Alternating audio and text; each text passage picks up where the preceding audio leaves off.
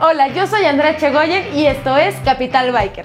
En el mundo biker hay todo tipo de gustos y todo tipo de motocicletas para esos gustos. Hoy vamos a platicar con la gente que los fabrica. Quédate con nosotros.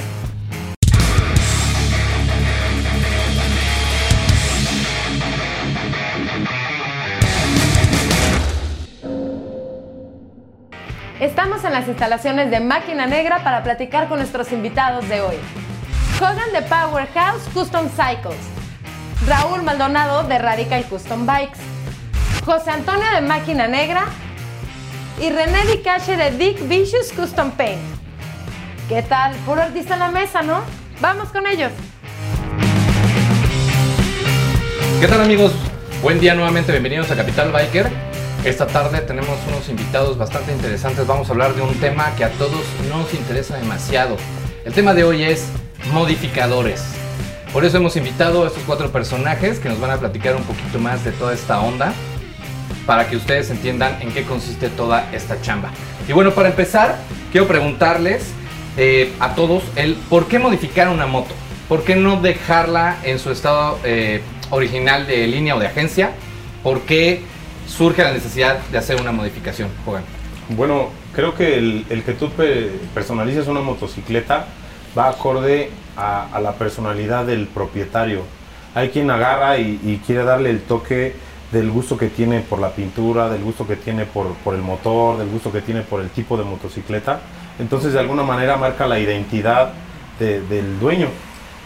Es realmente uno de los, de los puntos más importantes por lo cual yo considero que hay que customizar una motocicleta. Ok. Sí.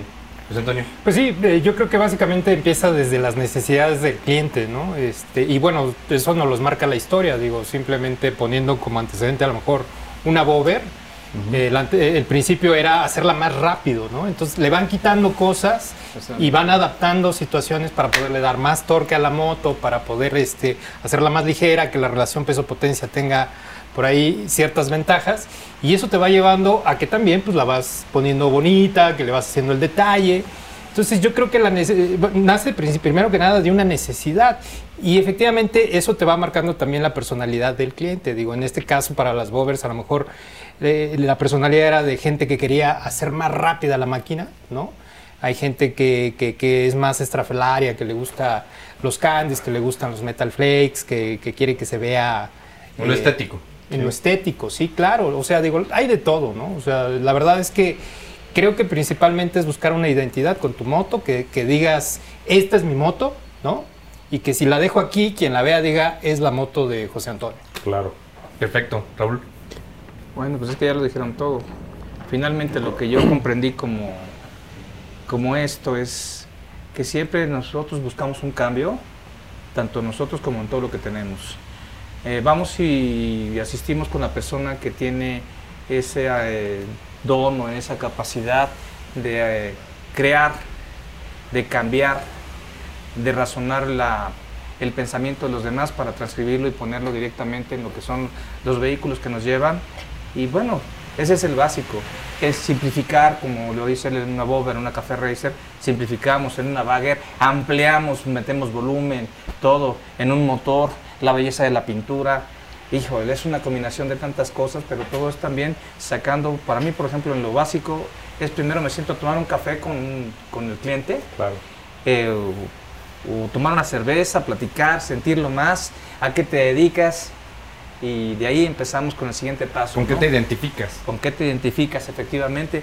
Y bueno, ya de ahí lo que él dice, buscamos la simplicidad, es, es a buscar eh, trans- transformar, trans- tra- Transmitir. transmitir lo que él siente y lo que tú sientes, porque es muy importante.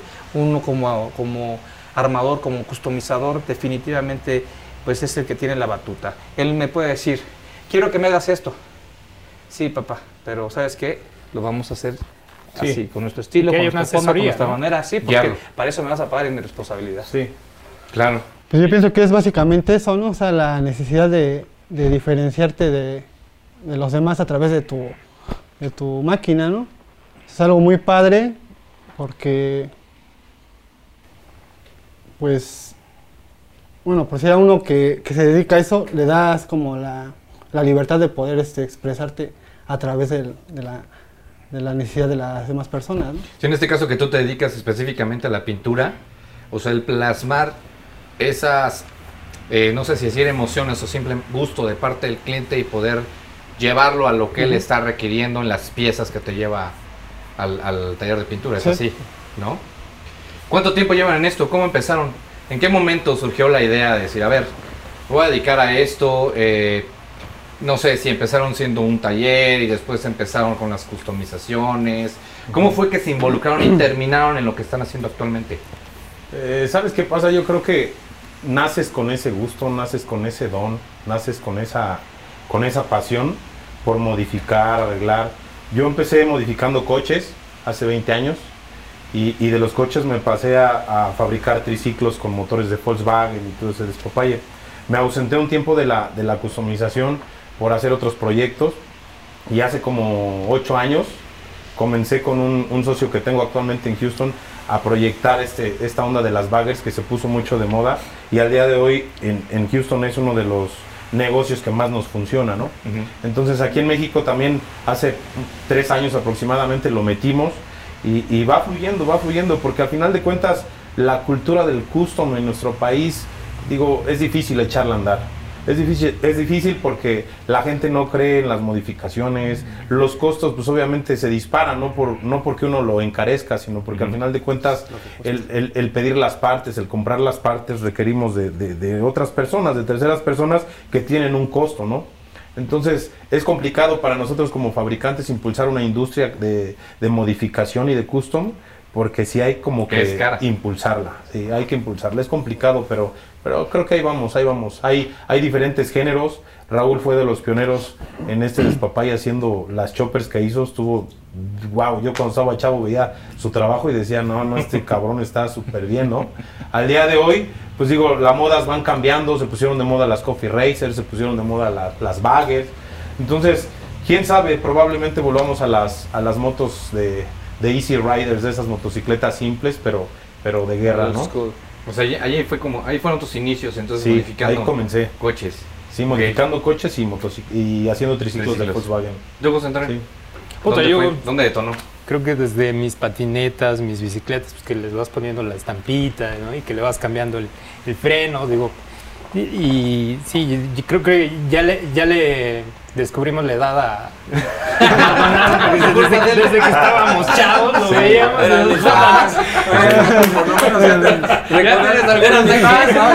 Siempre me pasa lo mismo. Así es. Pero sí, la verdad es que... Estos son este, pintadas, ¿eh? No creo, cabrón. Estas me las sacan ellas. Este, pero pues no sé, yo con el taller ya llevo 10 años. Fíjate que todo resultó también un poquito porque mi mujer estaba reacia al rollo de que yo me comprara una moto. Incluso recuerdo alguna vez fui a ver a, a Maldonado, ya tiene muchísimo tiempo. Y este, bueno, no tanto, no tanto. Como Hace 11 como años, 30 ¿no? años, ¿no? No, no, en, en una expo No, sí, no, sí no. lo abordé y le dije, oye, ¿cuánto me saldría una Harley así y tal? Y este, Fui amable, ¿verdad? Sí, fui amable. Sí, fuiste amable, muy amable y, y este, tanto que yo dejé de no, no es cierto. Tanto que llegué me puse el mío, ¿no? No, la verdad, la, verdad- digo, la verdad es que yo andaba buscando este, eh, pues, tener mi moto, cabrón, ¿no? Porque eh, incluso mi primer moto me la, me la compré a escondidas en la secundaria de mis papás, ¿no? Entre un amigo y yo nos compramos una moto y yo decía que era de, de él y él decía que era mía con nuestras jefas, ¿no?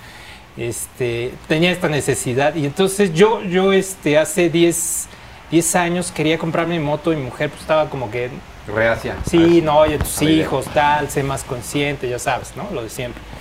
Entonces, este, se dio la oportunidad en una expo, un amigo mío este, estaba ahí trabajando y me dijo, oye, mira, ve, fui a ver una motoneta, según yo, ¿no? Para moverme. Y me contactó con unos cabrones que estaban construyendo motos.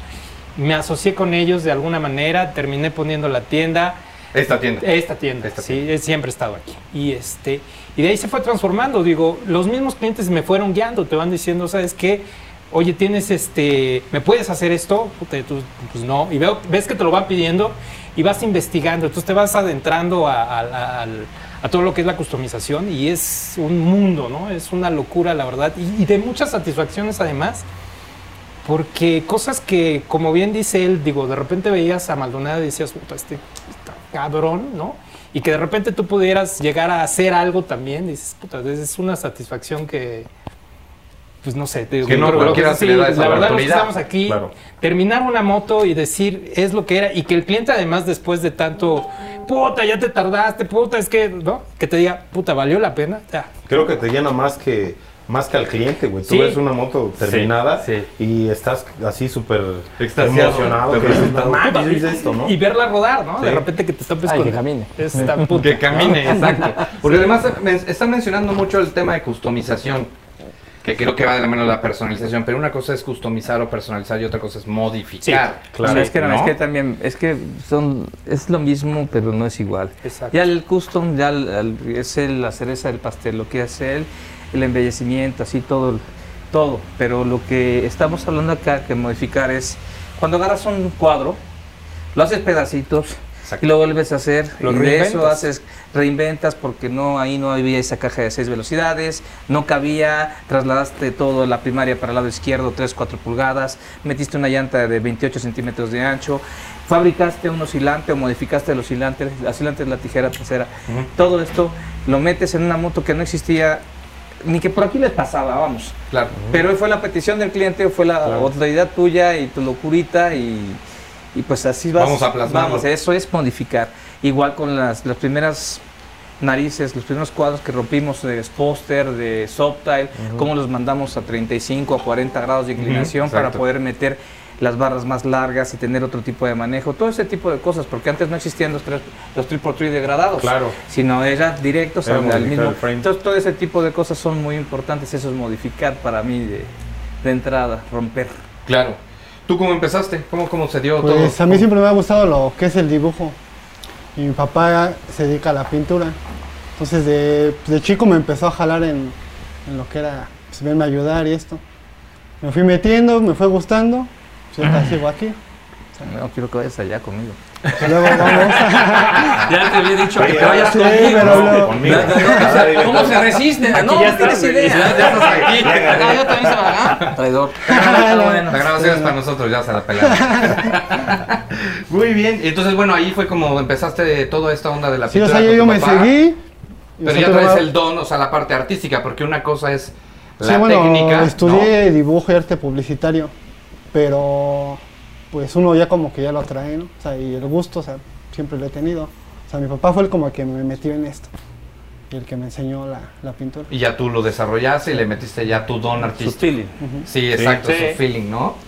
Ahora, ¿qué tipos de motos este, modificadas hay? O sea, ¿qué tipo de modificaciones? Porque ahorita mencionaron, este, mencionabas Bagger, que es este, algo en lo que tú estás, este, Café Racer, que es lo que está de moda. Hablamos también por ahí, a lo ¿Te mejor hay las Bober, las Lowrider. El chopper. Dentro de lo que Chopper. ustedes hacen, ¿en qué han estado trabajando específicamente? Digo, eh, en mi área, en, en- en el mercado en el que yo me desenvuelvo, la verdad es que nosotros nos hemos enfocado más al mercado de bagger. Se nos ha dado y le hemos seguido sobre esa línea. Sin embargo, hay quien llega y te dice, oye, ¿sabes qué? ¿Me puedes hacer una moto de pista? ¿Me la quieres hacer Coffee Racer? Y te quedas así de, güey, neta, ¿Y por qué no? pues órale va, ¿no? Al final de cuentas uno está para, para, para satisfacer al cliente y, asesorarlo, ¿no? Asesorarlo, porque luego se avientan unas ideas de, oye, ¿me puedes hacer? No, no, espérate, eso, eso se va a ver mal, eso se va a ver Sí. mal. Pero, pero nuestra especialidad ha sido baggers, hemos hecho bobbers, choppers, coffee racer, hemos hecho trikes ahora, últimamente es un requerimiento que nos piden ahí en Houston con motores de, de- de Camaros 2017 ya, ya controlados electrónicamente. Ahí vamos avanzándole, ¿no? Hemos modificado de la mayoría de las marcas, pero nuestra especialidad es la, la- las La. Sí. Las Bagger. Sí. Pero a ver, una duda.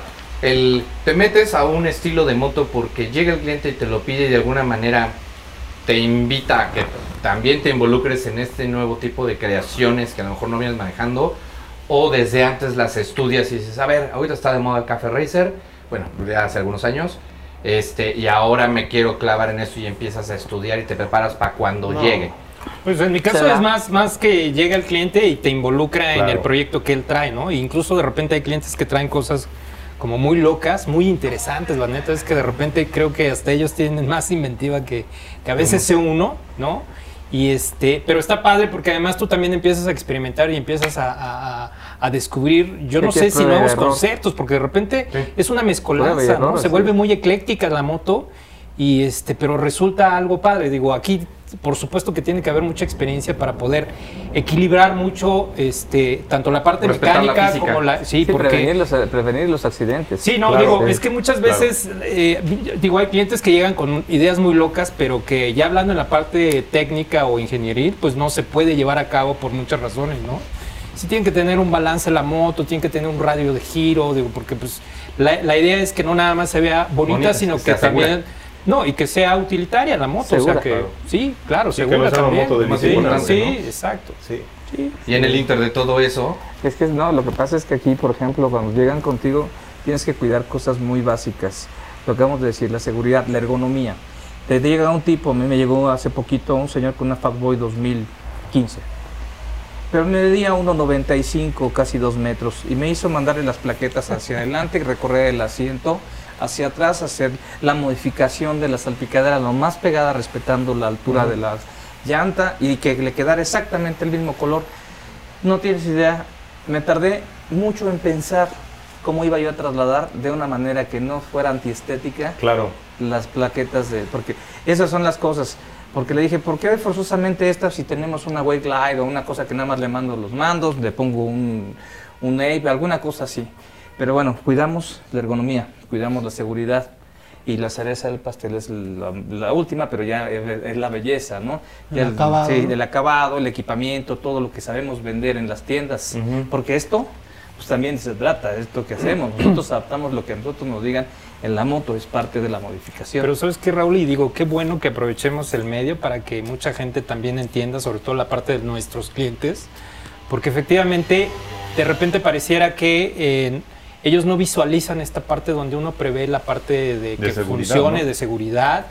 eh, porque ellos ven la parte ya final, ¿no? Ya como que, y es donde ellos se enfocan, oye, pues el sí detalle se tal, parece a la foto de internet. Sí, pero a lo mejor para que... Sí, porque la mecánica, el principio de la mecánica es a prueba y error. Eso es Sí, aquí sí, sí. y en todos Empírico. lados, ¿no? Y digo, y desde las motocicletas que ya vienen de marca armadas, pues las tienen que probar 20 mil veces, ¿no? Jesse James como empezó, Sí. un Paul Jaffe como empezó, hablábamos de ellos, Sí. de ceros completamente, haciendo fierritos, haciendo cuadritos. Y a veces te terminas armando y desarmando la moto 15 veces y eso no lo ve el cliente. Él veía Claro. nada más el resultado final. Y te dice, puta, pero está igual que la vez pasada, ¿no, cabrón? O sea, No, créeme sí. que no, Ya ya la desarmé, la volví a armar porque tengo que ver que la banda pase, que no raspe la cadena. Que en no el- roce la Sí, polea. o- Digo, al final de cuentas, yo creo que el hacer cualquier trabajo de custom requiere de, de, como dice él, eh, estar probando la moto, porque es una modificación Sí. en una moto que ya existía o, o O puedes una moto fabricar una moto de cero, ¿no? Exacto. Tú sabes Sí. que el, el margen de error en un diseño o en un cálculo, pues está, está dado. Al final de cuentas somos humanos, ¿no? Además, Pero digo, perdón, cabrón, No, pero sí. al final de cuentas, cuando le entregas tú la moto al cliente, tú ya estás consciente de que puedes sacar la carretera, Que de que la puedes sacar Sí, a ya le diste ciudad, la claro. No, y Sí. aún así hay ajustes sobre la Sí, marcha. claro, ajustes además- porque, porque tú le puedes dar pruebas de, de, de- de corto este, Sí, de- eh, de- pero ya, distancia. ya- ya de cortas hay distancias, cosas pero ya en no distancia tienes larga. control, que son las, las mismas refacciones, las piezas que utilizas. Sí. Que te llegan de Estados Unidos y lamentablemente vienen con una calidad Con un defecto de o 3 algo. pesos. Sí. Porque eran chinas o lo que sea, y en cuanto salen a la calle que le da duro el jalón de a un 113 pulgadas, se te jala el tensor, se le va la cadena y se le va la llanta y dices, en la madre, ¿qué pasó? Claro. Y mira que ya se supone que la había yo probado, pero digo, me ha pasado. Cuando ensamblo motos de ceros, las a- hago primero un ensamblado en shed metal, completamente sin pintura. Claro. Sí, después de ahí que le ponemos las bases de los calipers, que ponemos todo en su lugar, pero armamos la moto sin prender, la desarmamos, la volvemos a armar otra vez ya con la, con este, con las salpicaderas y todo, la volvemos a Sí. desarmar, o sea, son como cinco o seis etapas que el cliente nunca se da cuenta de Y, eso. y que es una labor súper titánica porque además ahorita con obviamente la globalización que se ha dado, pues ya muchos se ponen a ver en internet o en los programas Sí, se estos les de hace por ven American Chopper y dicen, no, no mames, güey, hacen las una, motos güey". en dos semanas, Sí, ¿no? claro. Y espérate, güey, nosotros aquí en México... Son dos capítulos de media Sí, hora. Aquí en México, puta, de repente, pues no tenemos los Eso CNC que tienen esos güeyes. O sea, tenemos a- a- a- al tornero, tenemos al maestro herrero y tenemos por ahí un otro que, que otro mecánico. Y tenemos de verdad que rifarnos para poder llegar a esos niveles. Sí, la parte de los proveedores, Sí, ¿no? y dependemos de esa mano de obra, definitivamente. participan también dentro del proyecto. Claro, porque ellos son los que nos... eh, para mí la parte del, del torno es básica. Terminé comprando tornos y metiéndome con el pelo Claro. de las de las fresadoras y todo. Y es apasionante cuando empiezas a hacer algo que no existía, que lo sacas de un pedazo de fierro. Pero a lo que voy es, efectivamente, y si no estoy yo, dependo del señor tornero, del señor que me haga la pintura, que ya me quiere cobrar caro, que 14 mil pesos por unos pinches tanques de esposo. Así que dices, bueno, está bien, ¿no? está bien, unas pinches calaquitas así, pero las hago yo, cabrón, no pasa nada. Por eso. Sí, pero a lo que voy es que sí, efectivamente, es, es toda una cadena de dependencias y el, y el cliente no lo sabe. No lo ve. Por eso hay una cosa muy importante. Puedes comprometerte en hacerle la moto, pero nunca te puedes comprometer en, En la fecha de entrega. sí. Ni en un presupuesto al 100%. Claro. Porque siempre se va, Siempre hay variantes. puta, esas baggers. Esas Sa- baggers. ¿Sabes qué pasa? Digo, la política que tratamos de manejar nosotros, güey, es, eh, a ver, como dice Maldonado, vamos a sentarnos, vamos a tomar un café, vamos a tomarnos una chela. ¿Qué Vamos a quieres? ¿Qué idea traes en la cabeza? hay quien te dice, sí, sí, hay quien te dice, güey, ¿sabes qué quiero una moto negra con perla morada? Y tú dices, ¿qué clase de perla? No, un flake que se ve así súper. Dices, no mames, eso se va a ver bien charro, cabrón. Y Sí, se va a ver bien charro. a Tú quieres, tú quieres experto en la parte de la pintura, güey. ¿Verde con qué? El negro con, con negro con, con jaspeado flake este morado. No se vería mal, ¿eh? Pues podría ser, medio charro, pero Con unos, con unos refiles verdes. pues no sé, o sea, todo depende de cómo Sí, se combine, ¿no? Claro. Hablando Claro, de trabaje. estilos, por ejemplo, o sea, no le puedes plasmar el mismo estilo en cuanto a pintura customizada a una café racer, este, donde que el cliente quiere este, flamas y calacas, porque a lo mejor no va de acuerdo a ese estilo, ¿no? Exacto. Digo, o sea, De hecho, o sea, yo siento que no le queda como que es algo más clásico para esas motos, ¿no? Exacto. Pero pues hay quien te lo llega a pedir. ¿Cómo orientas? Sí, seguramente. ¿Cómo, cómo los orientas? ¿Cómo, cómo, cómo les, ¿De qué manera diplomática y educada le dices, no mames? Va a costar Es que ahí es algo difícil, ¿eh? Le va a decir, te Llévaselo a- te va a costar tanto. Llévasela a Maldonado, ¿no? Ahorita lo va a cumplir. No, pues es, es difícil, la verdad. O sea, y uno tiene que muchas veces como, pues no hacerle caso al cliente, pero tratarlo de, de desviar de su, de su idea original, ¿no? O sea, Eso, idea Sí, bizarra. termi- terminan diciéndote, bueno, ¿para qué te digo si vas a terminar haciendo lo que chingada lo que gana, tú- cabrón? sí, exacto. Así me dicen. Digo, porque al final de cuentas terminamos haciendo lo que creemos que es lo, lo más indicado para la motocicleta del cliente. Digo, Sí, si sí, te sí, pones a verlo, claro. güey, la lana del cliente, al final de cuentas es la que manda, ¿no? Nosotros bueno, no ponemos. pero- hipotéticamente pero ahí- sí, ¿no? ahí es un pero, problema, Pero ¿no? digo, mira, si el, el trabajo de uno es asesorar al cliente. Yo, por ejemplo, en mi caso, que llegan con al- algunas ideas que quieren ponerle una carrocería y un rin, así le digo, mira, güey, no gastes a lo tonto, cabrón. Es una moto que no va a quedar bonita, no va a tener estética. Yo hago lo que tú me pidas. Pero al final de cuentas no va a quedar bien, güey. Si tú quieres, yo lo hago. Yo te aconsejo que pongas esto, que pongas esto, que pongas el otro. Pero hay gente que se enfrasca en una imagen de internet, güey. Y literal así. dice, no, es que yo la vi así, pero es que así se va a ver fea, güey. Esta moto, esa moto es una Sportster, esta tú me estás trayendo una Dyna o una, o una Touring o algo así, ¿no, güey? Y ya cambió Entonces, todo. la chamba de uno también es, digo, yo lo veo de cuidar al cliente en su inversión. Porque un cliente contento que se vaya, un cliente, un cliente que se vaya chingón disfrutando su moto donde la pare y diga, ay, qué moto tan chingona, habla bien de, de todos nosotros, del la trabajo que hacemos nosotros, ¿no? Yo creo que en general ya muchos hemos, este, eh, nos hemos vuelto más profesionales en Sí. ese sentido. Antes se podía ver mucho más motos horrendas, ¿no? Así de colores y tanquesotes enormes que no iban con la motocicleta. Y hoy, hoy yo veo que se ha ido afinando esta parte. Digo, la verdad es que eh, pues también el tiempo que ya llevamos customizando pues nos da cierta experiencia. En un inicio pues te apegas a lo que dice el, el cliente, pero realmente terminas viendo que tu chamba es asesorar y la, el expertise que, que- que- que adquieres en el tiempo pues te ayuda a decir, ¿sabes qué? Este, pues no es por aquí, porque tu moto si no le, met, si no le metes esta pieza, te, te va a ir chueco. Si Claro. no la equilibras en estos colores, va a verse muy charra. Entonces, este, incluso ya puedes tener antecedentes de, de- de trabajos hechos donde le puedes decir, mira, este, ve cómo se ve este tono eh, mezclado con este.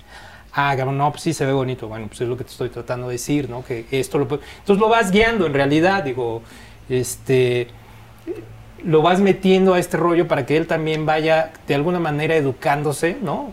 Visualmente, porque digo, muchos no tienen esta visual que a lo mejor ya nosotros Claro. tenemos este, como más este, eh, palpable, ¿no? Porque pues hemos hecho varios trabajos. Digo, la gente viene con una idea en su mente, además meterte en la mente del cliente, extraer lo que él quiere y llevarlo a cabo. plasmarlo, es un pedo. Sí, se ha ido depurando el tema del- de la exquisitez en el gusto de los clientes. Pues yo siento sí, que al paso sí. de los años sí has visto una evolución. Sí, porque también en las están los ideas de ellos. clientes, se documentan, ¿no? Ya llegan con más idea, ven como qué le queda y qué no.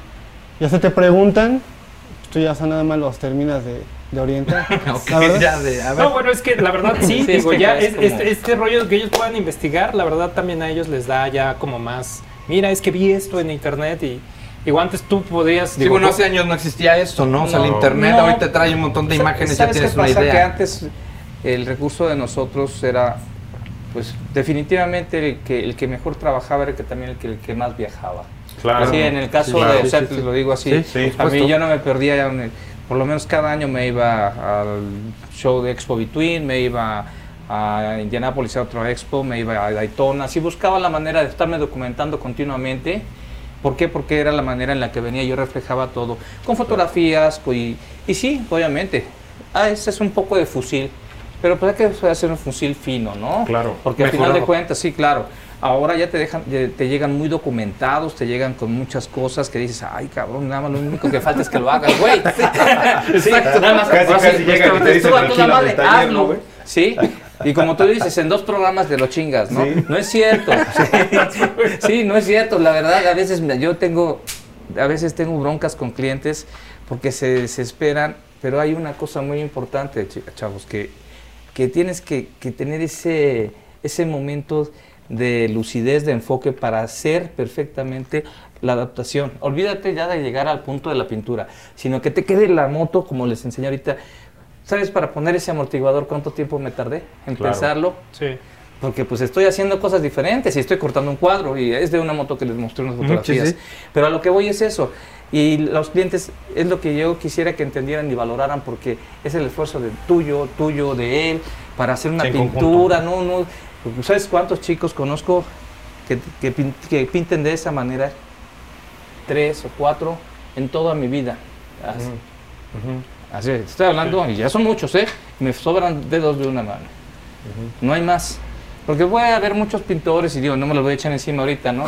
Por eso no digo nombre. Pero que realmente Cállate, tengan el cállate. pero que tengan el toque, que tengan esa, esa, ese acabado, son muy pocos, Sí. esa dedicación, ese compromiso. Claro. Sí, cuando llegué yo a este lugar, veo ese compromiso, veo el acabado. Powerhouse tampoco lo conozco, pero he visto las motos. Sí, hay, soy- son motos, ¿me, entiendes? Y las pinturas de él las he tenido en la mano. Entonces digo, wow, esto es lo que... Sí, Lo exquisito. Exacto. Sí. Presupuestos y tiempo de entrega. Yo creo que ese es, un, ese es un tema bien importante y es bastante complicado para los que construyen o los que alguna vez, alguna vez nos atrevimos a construir algo o a modificar algo.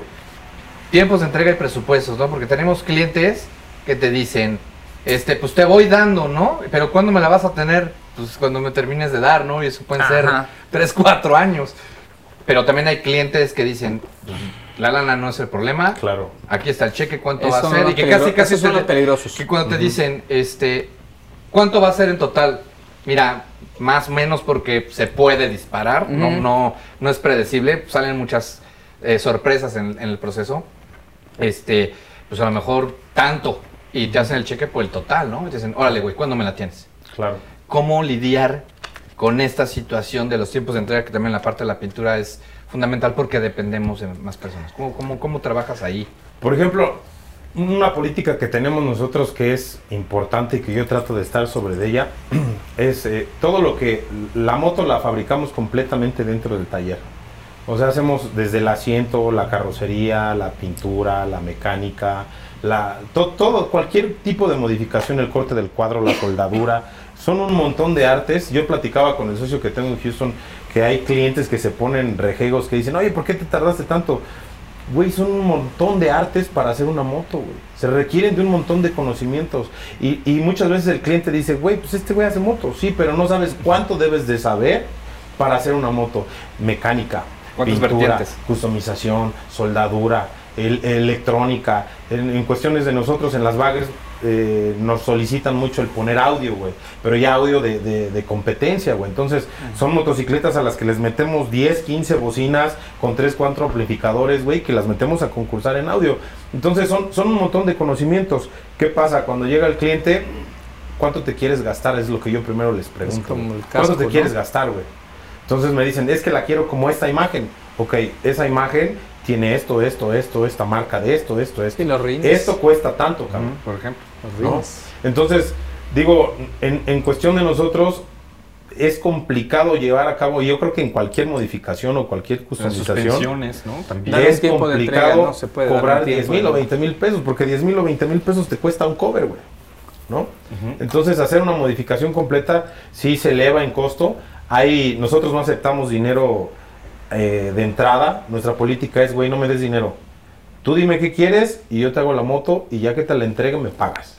Pero te doy 30 días, güey, 40 días para que la recojas, ¿no? Pero hay que tener Entonces, mucha lana tú sí para hacer eso. Sí, eso es lo que Sí, le sí, decía, sí. le voy a Sí, mandar sí, a hacer sí, una sí, moto. sí, que va- ya que vaya, vamos, es para que, allá, es ¿no? que por eso es Powerhouse. Sí. Ya tiene el Sí, sí, ¿no? sí, sí. No, te- digo, te, te comento esto, güey, porque al final de cuentas tenemos la facilidad de traer las partes por la matriz que tenemos Que en ellos lo fabrican también. Y todo eso, ¿no? Hay partes que fabricamos nosotros, entonces absorbemos todo el gasto, güey. El pintor que tengo trabajando conmigo, digo, no, no, no, no es a lo mejor tan bueno como él, no, no, no he visto su trabajo, o sea, no lo he visto, pero el que tengo, digo, pues, Pero no lo dejes se salir a rifa. la luz porque te lo van a querer quitar. se rifa, ¿no? Entonces hace cuenta que, que plasmamos todo el trabajo y luego me quedo con las motos hasta un año, güey, porque el cliente me dice, ¿qué crees? Me salió un imprevisto y no tengo la lana, güey. No te preocupes, yo traigo las motos, las ando usando, voy, vengo, y ya cuando las, reco- las recogen, pues ya se las entrego.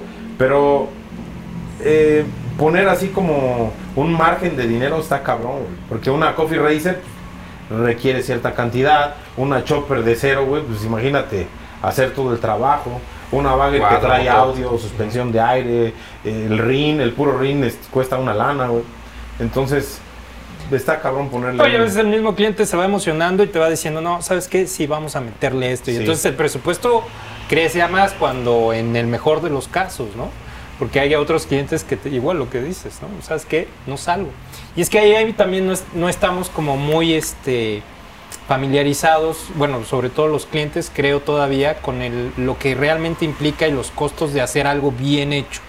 Es, Es que- caro, es caro, es, Es que ahí no, es, no ves bien el programa. El Sí. programa cuando dice Fusons 250 mil dólares por el carrito, Claro. es que le- le- o sea, no ven esa parte de los Sí. clientes. Sí. Así, Creo es que lo ven en pesos, sí, sí. ¿no? Ajá, sí, lo ven en pesos. Sí, sí, sí. Y, y el tiempo de entrega depende de qué? De la importación de tus piezas. Ah, O la- fabricación. La, segunda cita, la segunda o tercera cita con el cliente, siéntate y le sacas 10 catálogos. Habla. Claro. Ahí te voy lo que te voy a sugerir. Date, exacto. Nosotros no tenemos esa facilidad de, de fondear las motos. Nosotros sí pedimos un 50%. ¿Por qué? Porque pues definitivamente tenemos que mandar a traer cuánto cuesta un rin. Sí, claro. En este caso son dos rines. Que generalmente el motores. 50% te queda corto, además. Sí, totalmente. Pero vamos a entender que dependiendo, no vamos a hablar de utilidades, pero es bueno, definitivamente. Es un, esto sí llega a ser un, un buen trabajo para nosotros los que hacemos esto. Claro. ¿sí? Sí nos da de comer, si nos apuramos, si nos aplicamos. Pero vamos, estábamos con el tiempo de entrega. Ni en la pintura puedes dar un tiempo de entrega porque de repente tienes cosas bien, pero bien delicadas como un trazo, una nariz, unos labios, una lágrima, lo que sea, que la repites 10 veces. Y nosotros, en el caso de hacer, por ejemplo, una llanta H atrás para una bagger o para una chopper o hacer todo el acoplamiento de todo este tipo de cosas, por ejemplo, esa, esa- un, un cuadro modificado rígido. Wow, está, ¿y cuánto tiempo te llevó? Y pensarlo, y conseguir la cédula 40 y poner todo lo demás. Claro. El cliente no lo ve. Él quiere, ya, ya te pagué y lo quiero ya. Dices, no. eh, Y sabes que también otra cosa que afecta mucho es que, Aguántame eh, digo, hay muchos talleres, pero realmente hay muy poca gente de buen nivel. Entonces, si de repente te, no sé, a mí me ha sucedido que tengo gente- aparte de la creatividad. Sí, no, aparte de eso, también. tener tu gente de fuerza de trabajo, la vas educando y de repente ya se te fue o ya le dio el malestar o lo que sea y te quedas sin esa gente. Y conseguir a alguien al nivel Que continúe donde se quedó. Sí. es imposible. puede influir en la entrega, ¿no? ¿Tú, su- claro, tú sufres claro. mucho de eso? De con la gente con la que, tra- que trabaja contigo? Eh, pues de hecho trabajo Pues por ¿no? lo regular solo. Y en me el está caso de los proveedores, Daniel. por ejemplo, hablando de tus Eh, tiempos de entrega. ya. En los tiempos de entrega, trato de no comprometerme en un día en específico. Medio año. Ocho meses. No, pero. No, y sí pasa, o sea, uno Sí, también sí depende pasa. de, por sí, de lo que es pintura, de. O incluso el mismo taller que te dice, oye, necesito que prestes el tanque porque Sí. vamos a cambiar una medida y te lo vuelven a quitar. Si, va- si se le está haciendo mecánica a la moto, pues ahí me retrasan a mí. O sea, no. O sea, dependes tanto del que está trabajando en la moto, cliente y proveedores de lo que, de los, llámese pinturas, primers, etcétera. Sí, o sea, solamente que sea una pintura que me lleve en el tanque, ahí sí ya yo digo. O que se tal le descompone la compresora, ¿no? No, no, Que no. se le No, pues, O, simplemente, o simplemente que no te llegan a trabajar. Eso es una de las cosas que más te compromete a ti como, como, como taller, como lo que hacemos. Yo no puedo hacer las cosas solo. Claro. Yo dependo de un mecánico, de dos personas que he adecuado como armadores a lo largo de tres o cuatro años. Que has ido entrenándolos. Sí, sí, claro, por supuesto. Yo empecé de ceros, a mí nadie me entrenó. Yo tuve que ir preguntando, tocando puertas y todo, pero yo tengo que enseñarle a la gente que está conmigo paso a paso qué es lo que tienen que hacer y cómo lo tienen que hacer. Acuérdate que lo más importante es la seguridad. Claro. Y la vez que un día me soltaron una moto y iba flojo el caliper, yo estaba que me moría de pena, quería meterme así, abrir en el cemento un hoyo y meter la cabeza porque, porque no dependía de mí. Yo confié en el empleado en el que yo entrené para eso. Y luego cuando se te atrasa un trabajo es porque no te llegan a trabajar, porque ya agarraron el fin de semana desde lunes y cosas así, o el otro que es que mire, ya me lastimé el dedo. Y, te, y te- te dejan de trabajar dos días y ya te atrasaron tu trabajo dos días porque le correspondía poner manifold, carburador, cabezas, toda la pintura. O el otro que te pone el motor recién pintado y te lo raya de la cabeza. Es que sabes qué, digo, al final de cuentas es, es cierto. es una especialidad, güey. Es- O sea, el, el ser tan solo la mecánica, la pintura, la tapicería del asiento de una moto es una especialidad, güey. No puedes salir a la calle y, y encontrar, en, pones un anuncio en- afuera de tu negocio y te llegan 10 cabrones que te dicen, yo quiero trabajo. O sea, eso no pasa.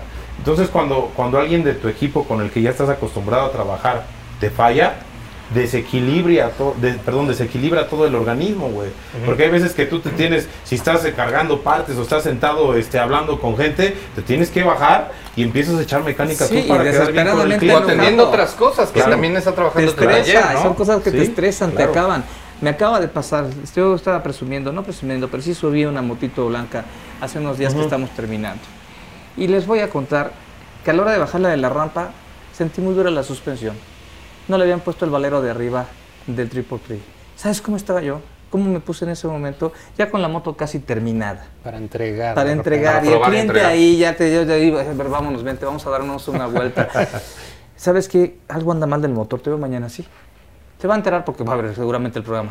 Pero, pero Una por disculpita. eso, sí, una disculpita. Bueno, Una pero disculpita. eso te juro que confías en, en la persona que Pero está mejor ahí que quede ahí, ¿no? Por supuesto. No, sí, papi, pero lo que voy es. Regresé a un 35% nuevamente el trabajo por, por un pequeño detalle de alguien que está contigo, Claro. que te colabora. Y eso es el, parte de los atrasos. Ahorita ya fueron 36 horas más de atraso para la entrega de la motocicleta. Pero fíjate que ahí, mi Raúl, yo la verdad sí trato de, de como de educar al cliente. O sea, sí lo involucro. Mira, ven. Ven. Lo vas preparando. Pues sí, porque es la única manera de que él entienda que no es ¿El error humano? enchilada, cabrón. No, Ah, no, y, sí, que, sí, pero- y que, y que, pues, Ajá, y que existe el error humano. y que claro. existe, el, por supuesto, No, no, y y el otro, hay que volver a... El otro era, el otro, el muchacho me decía, es que perdón, discúlpeme. No, no, es que mira, pon atención, enfócate, porque Claro. estas piezas están pintadas y tú a la hora de quitarlas las vas a rayar y, y, y sí, efectivamente se rayó y todos tuvimos que volver a pintar. Ahí va el atraso. Claro. Ahora, ahora otra, en modificaciones es mucho más difícil que hacer una moto de cero. Sea, modificar una moto Sí. es mucho más Totalmente. complejo que hacer una moto desde cero. Y, y eso mm, te lo puede decir cualquiera de ellos. Sí. Porque eh, si tú modificas una, moco- una, un- una moco, ¿eh? Un- una moto desde cero, pues vas planeándola, qué tipo de suspensión, qué tipo de cuadro, qué tipo de llanta, qué tipo de basculante, qué tipo Sí, de todo. Claro, Y lo vas dejando, amplia de poder- y lo vas para poder dejando hacer. como No, debe de pero ser. No, no es tan fácil. Para poder Sí, afinar. Bueno, no, o sea, no, no es tan no, fácil bueno. porque todos dicen, ay, Maldonado, mira nada más, trae los cuadros, trae esto y ensambla así, cabrón. cuatro o cinco veces, tienes que desarmar una moto para que quede la moto. Ahí está la diva, por ejemplo. que quede bien alineada, que quede bien no, no, no, equilibrada, que- por que- que ejemplo. fue este, Julio fue propietario de varias motos mías. Sí, bueno, ahorita me vengo a enterar. Y que te diga, se manejan padre y todo, pero para llegar a ese, a ese nivel de una de ceros, no sabes cómo le va a No, no, Sí, estoy de acuerdo, pero cosas, digo, ¿no? si, si esas son difíciles, Ahora una Ahora ya modificada. modificar modificar una- una, que ya existe. que ya Ahorita trae sus las vicios vainas. ocultos y Sí, que pues hay que irle la encontrando. de la No, ahorita las dinas que estoy haciendo, que estoy metiendo Oigan. el right side drive, en lugar de tener la polea por el lado izquierdo, estamos metiendo caja de 6 velocidades en una moto vieja del 2001. Bueno, modificar el motor, eso como quiera que sea. Pero hacer todo eso para meter las llantas anchas, dejarlas perfectamente balanceadas. El balance, Ese es- ¿no? El Eso es lo que está diciendo, es lo que más trabajo te cuesta. Oigan, y hablando, por ejemplo, de la, de la creatividad, ¿de dónde te inspiras? O sea, ¿de dónde llegan las ideas? ¿Cuál, cuál ha sido entre eso y tu trabajo más cabrón? O sea, Eh, pues yo ¿de sí me documento viendo este, fotos en Instagram. en- o sea, sí busco de varios lados, la verdad. la inspiración llega de ahí, o sea, estar Entonces, documentándote constantemente. Pues sí, eso tienes que documentarte para como poder sacar un o desarrollar un estilo, ¿no? ¿Y tu trabajo más chingón, cuál, cuál podrías reconocer? ¿Cuál es tu obra? Mm, ahorita de los que más me han gustado es uno es una Rod King que es de José Luis Cuenca que es este es negra con unos trazos en blanco y, y cambio rojo es de los que más me ha gustado hasta ahorita Esa es la. de bueno últimamente sí de chingonas. los de los más chidos En tu caso, Raúl, ¿de dónde viene la inspiración? Ay, de, de muchos lados, casi todas mis motos tienen nombre de mujer. Por alguna razón, ¿no? PG. Ya, ya. Nunca, eso sí, no, no hubo una que se llamara Angélica y no te enojes, hija. Pero siempre, todas mis motos siempre han sido inspirado. La me, me Yoyis. encanta, es la Yoyis, no, siempre me han gustado. Basado en algo, ¿no? Basado Sí, en algo, sí. no en inspiración. Esa es una. Y la otra, Casi no te conozco. Mm, ¿Cuál es la, cuál es la, este, la moto que más me gusta? Es que no puedo decírtelo porque me he metido en tantos, este, diversifiqué tanto mi trabajo que hay de todas. de ¿Alguna le tienes cariño particular? Porque uno se encariña Ah, sí, con las cómo no. creaciones. Sí. O sea, la vez rodando la entregas es del dueño, sí, él la pagó y todo, pero las ves y se, sí se te vuelve Hice acá una- Remy, ¿no? De que esas- Sí, sí, esa sí, sí, me sí. costó, ¿no? Hice una old school con un motor Panhead de Sanés, caja de 6 velocidades, con close suicida y palanca aquí atrás rígida. Se llama La Facha, que fue la imagen de Liverpool hace como unos 8 o 9 años que le pusimos una llantita a un lado. Esa es una de las motos que más quiero y que la hice inspirado porque La Facha era Eufrasia, mi abuela, y era la viejita que más quiero y era mi moto vieja que chido. más quiero. Esa se la quedó el, el primo hermano de la Micha, de la locutora, porque perdió una mano Mm. y no podía, eh, aficionado a las, a las motos, pero no podía ya No podía manejar el moto. Claro. Entonces me lo mandaron de Santa Fe de Harley y él se la quedó. No la hice para él, la hice para mí. Entonces metí de Hughes, hice un close suicida y hice un close automático que trabajaba a 800 revoluciones, abría el embrague y podía meter las velocidades nada más con el puro muñón y andar y le adapté aquí como una base para la mano. Mamaba y todavía anda, anda por aquí el señor, debe tener ahorita unos 29, 30 años, perdió en Navidad su mano. Pero él, esa es una de las motos que más amo, que más quiero. No ¿Qué que más? sean significativas, significativa, por ejemplo, la de Loma Linda, la que está en Carso. Las de Carso son, pero pues más bien me pidieron que hiciera una moto que fuera con relación a, a una temática. ¿no? Temática, exacto, una Sí, moto de temática. motos Pero de cariño. o Sí, sea, sí, que- la facha, aquella. como la facha no hay. Por acá. ¿De dónde viene la inspiración? De Maldonado. No, no, no. Y La verdad es que hay, hay, un, hay una razón que, que acaba de, de decir Raúl. Yo creo que el, el que ande uno viajando, viendo, yendo a todos los eventos, Daytona, Milwaukee, Sturgis, todos esos eventos donde realmente está, están los papás de los pollitos rifándose, porque son, son, a lo mejor como motociclista tú llegas y te vas a dar el rol y te vas a pasear y vas a los rallies y te embriagas y todo, pero atrás de todo eso hay una serie de, de concursos de, de modificadores, de constructores, de, de- todas las partes de Estados Unidos y de aquí, incluso de, más abajo de América Latina, ¿no? Eh, cuando estás en esos lugares, te fluyen tantas ideas de ver una moto y luego ves otra y ves aquella y como que las juntas y dices, güey, yo voy a hacer una moto que traiga esto y el otro, ¿no? Y luego llegas y te echas una jeta y despiertas y ya, ya traes otra idea en la cabeza y luego llega un cliente que de alguna manera lo agarras así como de, de conejillo de indias y dices, oye, quiero hacer una moto, y dices, ven, güey, yo tengo la idea perfecta. Claro, vas, ven, haciendo vas, así, así, así. Sí, eso es cierto. Entonces, este, yo creo que a nosotros eso es lo que nos, nos sirve y de esa manera va fluyendo. ¿Cuál es la moto más que al día de hoy a mí me guste mucho? Hace aproximadamente dos años llegó un, un rapero que se llama Lace, llegó ahí al, al negocio y dijo, oye, ¿sabes qué? Un güey con un chingo de lana que, que tiene como quién sabe cuántos Rolls Royce y todo ese despapaya ahí en Houston, y llega y dice, oye, quiero una moto que sea la Rolls Royce, cabrón. Y todos, ok, ¿cuánto quieres gastar? No me importa, háganla. De Y, y- y fue una Sí. moto que, que fue pionera en el color del cromo, el copper plate, que es el, el cromo cobrizado, güey. Ujú. Es una moto blanca que ha circulado mucho en las redes sociales. Le pusimos turbo, le pusimos audio. El güey no escatimó en mandar el asiento con unos cuates muy famosos que hacen asientos en Nueva York. Este, mandó a, a las, la- los floorboards, los mandamos a hacer con las R's de Rolls Royce. La carrocería le pusimos la, la R atrás que prendiera como stop como Rolls Royce. Entonces, al día de hoy yo creo que es una moto que como compañía nos puso en un buen nivel. y yo creo que ha sido de los mejores proyectos. Hace poquito salió una publicación ahí en Facebook donde, donde él hace hincapié en que dice, güey, mexicanos me hicieron esta moto y hicieron este pedo. Y- Además, una cuestión de orgullo. mexicana, entonces, papá. güey, lo, digo, es una industria que al final de cuentas es americana, pero ahorita ya estamos haciendo un chingo de ruido y, y se incomodan los americanos, güey, de que haya talento, ¿no? Entonces, pues ahí vamos. Esa moto yo creo que ha sido la, la que más me ha gustado. ¿Tú en qué te inspiras y tu obra? Pues la, inspiración yo creo que viene dada desde el mismo cliente, digo, eh, porque como ellos dicen, el poder viajar te nutre, te nutre de mucho, muchas ideas, pero la inspiración pues me la da el cliente cuando trae su idea, ¿no? ¿Sabes qué? Quiero hacer esto así y creo que viene mucho de lo que decía Raúl también conceptualizar. Cuando conceptualizas algo es más fácil poder, poderte inspirar, ¿no?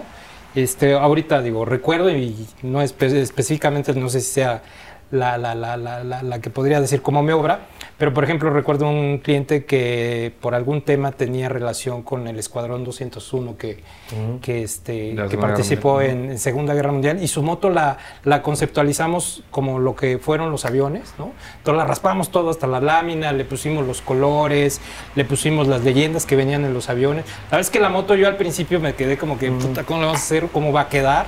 Pero se veía poca madre la, la- la- la- la moto y era una Sportster, ¿no? Y este, y pues yo creo que en realidad lo que te ayuda a poderte inspirar es justamente conceptualizar primero, ¿no? Y ya con todo lo que vas viendo en los viajes y en los eventos de, de customización, sobre todo en el extranjero, porque por realidad ellos están muchos pasos adelante de nosotros. Sí. Es muy importante, yo creo que para todos los, los que están iniciando en este tema de customización se den una vuelta, porque de verdad te abre muchos panoramas. La ¿no? perspectiva. Sí, la Tu perspectiva obra, es tu totalmente. obra, así que tú llegas, esta moto es la que más. Es que, híjole, no, no sé. O Eh, por difícil, o por lo que sea. O sea, alguna que tú digas. Mira, por ejemplo, esta. la BCA esta que, que- que modificamos, eh, era una moto que llevábamos por perdida, ¿ah? Estaba en cajas, desarmada, hecha añicos, y ya ahora la ves y no te imaginas que esa moto estaba Como en fierro viejo, ¿no? Sí, sí. No sé, partes. digo, so- es revivir, revivir una moto es... Y que la gente llegue y diga, puta, qué moto. Y si supieran que esa moto ya estaba como... Es que la hubieran visto y hubieran dicho, ya está para el fierro Sí, viejo. claro. No, vamos, Ellos- ellos son va- vamos a tener un programa Sí. de, de restauradores, porque ese es otro tema. Ese es otro una tema. cosa es la modificación, el custom. eh, o sea, una cosa es esto y otra cosa es el restaurar, claro, ¿no? El sí, resucitar sí. una máquina que también Totalmente. tiene su esencia de motos viejísimas. Te lleva tres años. Sí, es que ahí es Sí, una sí, combinación, sí, porque ahí es entre restauración y modificación, porque pues, la- la- la- Sí, sí, las, las Sí, BCA, sí las inglesas como Sí. tal, pues son ¿no? este, Más flats, más flats, y esta pues ya es una bobra, Ya trae su, su hardtail, ¿no? ya Claro. le quitamos ahí dos, tres cositas, su tanquecito varado, el- los foquitos ahí muy tenues. La verdad es que pues sí, terminas modificando. Y una moto inglesa con un concepto muy americano, ¿no? Pues de repente pareciera como medio loco, pero se ven tan bien. Pero estéticamente cumple, ¿no? Y está Sí, bien, o sea, sí. visualmente es algo muy agradable Sí. a la vista. Sí. ¿Cómo, ¿Cómo te puede contactar la- nuestros amigos de Capital Biker? Bueno, nosotros estamos ubicados en el sur de la ciudad, en Avenida Cafetales 1768. Tenemos nuestra página www.powerhousecustomcycles.com y eh, tenemos en, en Houston en el 1960 en el 77070 ubicado ahí en Houston en esa avenida Perfecto. Ahí nos pueden ubicar Pues nosotros estamos aquí, Aquí. en Patriotismo número 64. Aquí estamos. Patriotismo número 64, Colonia Escandón. El teléfono es 46 33 57 99. Pero ya muchos nos ubican porque estamos en una buena avenida y Ujú. este, pues aquí estamos también a la orden. lo Y que en se el Face. ¿cómo te encuentran? En el Face Negra. estamos como Máquina Negra con acento en la A. Máquina Negra eh, Custom Garage. Custom Garage. ok. Pues bueno, a mí... ¿Cómo te me ubicamos? Me ubican como Raúl Maldonado Radical en Google, me pueden ubicar en Facebook Raúl Maldonado con mi fanpage o como radicalcustombikes.com.mx. Mis teléfonos son el 5674-4161. Ahí me pueden encontrar desde las 8 de la mañana hasta las 7 de la noche normalmente. Perfecto. En Isabela Católica, eh, esquina con Nigromante, 1140, delegación Benito Juárez. Teléfono 55 72 16 62 65. Y en Facebook, eh, la página es Dick Vicious Custom Paint. Perfecto, estás ahí con, con Sergio Villaseñor de Vicious Sí, Kings, al cual le mandamos un saludo. Claro. Perfecto, pues ya lo vieron amigos, de esto se trató el programa de hoy, la verdad es que tenemos muchísimo tema, mucha tela de dónde cortar, yo creo que vamos a tener que armar un segundo programa de esto, porque hay preguntas que nos encantaría que nos resolvieran. Pero bueno, por el momento es eh, tiempo de despedirnos. Agradecemos mucho el tiempo que nos regalaron para ver este programa. Ojalá les haya servido de mucho, a nosotros bastante. Y les mando un fuerte abrazo. Cuídense mucho, rueden seguros. Y cuando nos veamos, hablemos de motos. Capital Bike. Cambio fuera. Como ves, meterle fierros y pintura a tu motocicleta es todo un arte y no es para cualquiera. Nosotros agradecemos mucho a Máquina Negra por abrirnos sus puertas como siempre. Aquí abajo en la descripción yo te dejo toda la información para que puedas venir a visitarlos. Mientras tanto, tú no olvides darle like, suscribirte y comentar. Y como siempre, buen camino.